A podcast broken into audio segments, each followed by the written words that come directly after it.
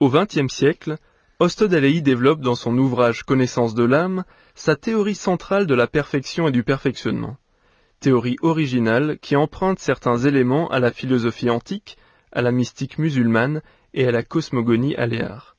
Son originalité tient dans la proposition d'un système global et cohérent, où théorie et pratique sont alliées pour proposer la perfection comme but atteignable à travers un cheminement, le perfectionnement.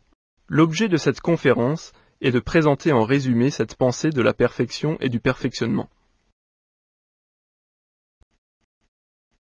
Pour mieux comprendre le point de vue d'Ostodelaï sur le sujet, commençons par examiner comment, à travers l'histoire de la pensée, ces idées ont existé, en particulier dans l'idée de progrès moral. Dans l'Antiquité, l'idée de s'améliorer est au cœur des exercices spirituels développés par les différentes écoles philosophiques stoïciens, épicuriens, platoniciens. Pour les philosophes, ces exercices doivent permettre d'atteindre un niveau d'humanité supérieur et le bien-être. Dans les religions monothéistes, ce n'est pas tant la transformation de soi qui est recherchée, mais plutôt le respect des commandements religieux et des interdits afin d'obtenir le paradis et d'éviter l'enfer. Par les exercices rituels, l'accomplissement d'actes de charité, l'observance des prescriptions morales, le croyant assure le salut de son âme. L'idée de progrès apparaît avec la Renaissance et le projet humaniste, qui se prolonge dans les Lumières. Grâce à l'éducation, tout homme peut développer sa raison pour devenir pleinement libre. Par l'éradication des préjugés, le partage des bienfaits de la science, une société plus juste et meilleure devient possible. Pour Kant, notamment, la perfection morale constitue une fin en soi pour l'homme, qui implique d'agir par devoir en toutes circonstances. Mais pour ce faire, la raison pratique nécessite trois postulats que sont, selon lui, la liberté, l'immortalité de l'âme et l'existence de Dieu. Au XXe et XXIe siècle, le projet humaniste et l'idéal de progrès moral sont battus en brèche. La psychanalyse révèle la part d'ombre irréductible en l'homme, les phénomènes de barbarie dans des sociétés dites évoluées remettent en cause l'idée même de progrès. Le confort matériel n'est pas favorable au plan du progrès moral. Au contraire, il semble encourager des formes d'individualisme, des égoïsmes où chacun, en quête de son bonheur personnel, devient indifférent au sort de ses semblables. Dans ces conditions, comment penser encore la possibilité d'un progrès moral de l'humanité? Pour Ostodelei, la notion de progrès moral se fond dans celle plus globale de perfection. La perfection ne concerne pas que l'homme, mais elle concerne toutes les créatures. Elle est en fait le but même de la création tout entière.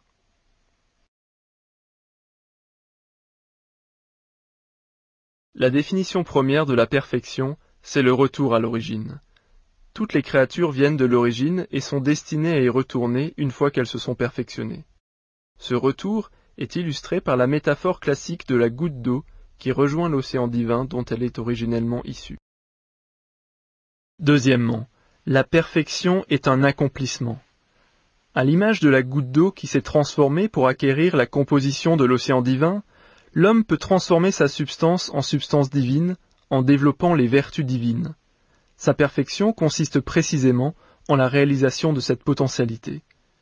Comme le fruit devenu mûr qui atteint sa perfection de fruit en réalisant toutes les potentialités de la fleur. Troisièmement, la perfection correspond à l'état de bonheur suprême. Selon Ostadelaï, ce bonheur est au-delà de toute description ou imagination. Il est donc au-delà des bonheurs promis par le paradis des religions, au sens où ces bonheurs-là restent une projection, certes magnifiée, de nos bonheurs terrestres. En outre, elle ne se réduit pas à la récompense obtenue en échange de bons actes accomplis sur terre. Elle est l'aboutissement d'un processus de transformation de soi. En quelque sorte, le paradis reste un bien extérieur à l'être, alors que la perfection, c'est la transformation même de l'être qui devient divin. Quatrièmement, la perfection est une délivrance. La délivrance des chaînes causales, de la finitude, de la souffrance et des contraintes dont même la mort ou le paradis ne nous affranchissent pas. L'être parfait est le sujet absolument libre.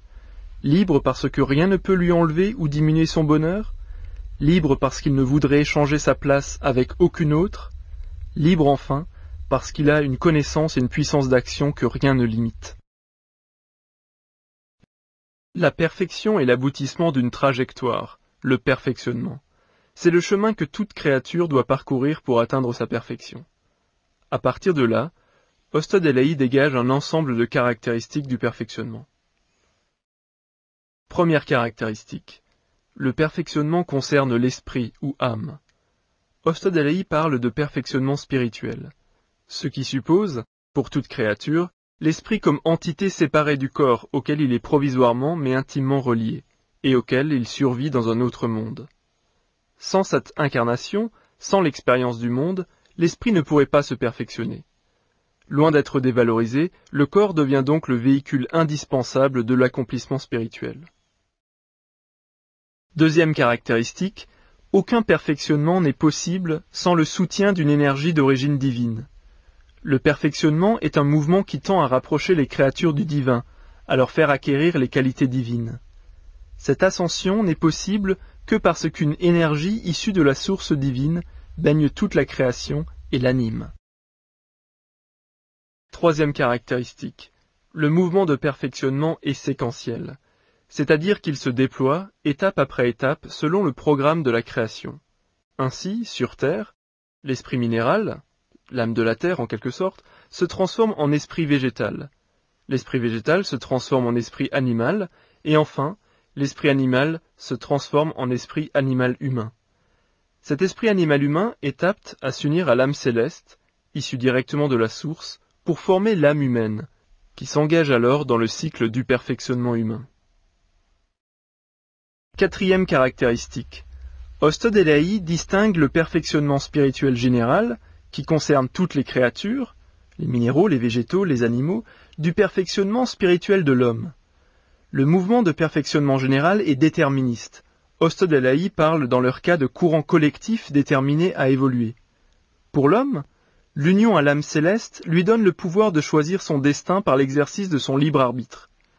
Le perfectionnement devient alors un processus individuel, libre et volontaire.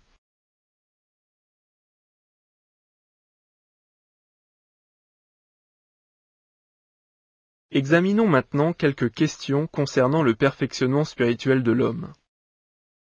N'est-ce pas pure utopie de croire que tous les êtres humains sont destinés à être des parfaits D'ailleurs, qui a jamais rencontré une personne parfaite de sa vie? En effet, il suffit d'observer autour de soi et de se regarder soi-même pour s'interroger sur la possibilité d'atteindre la perfection sur Terre. Selon Ostod notre travail de perfectionnement sur Terre se limiterait uniquement à franchir l'étape primaire du cycle, c'est-à-dire à acquérir ce qu'on pourrait appeler les fondamentaux de la spiritualité. Ces fondamentaux consistent en une assimilation minimale des principes éthiques et divins justes, à travers leur mise en pratique, ce qui nous permet de poursuivre le perfectionnement dans d'autres dimensions. Que signifie poursuivre son perfectionnement dans d'autres dimensions?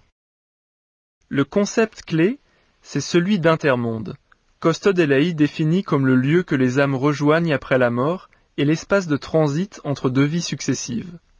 Mais l'intermonde est aussi un espace privilégié d'éducation où l'âme peut assimiler des vérités plus facilement que sur Terre. Qu'entend-on par vie successive?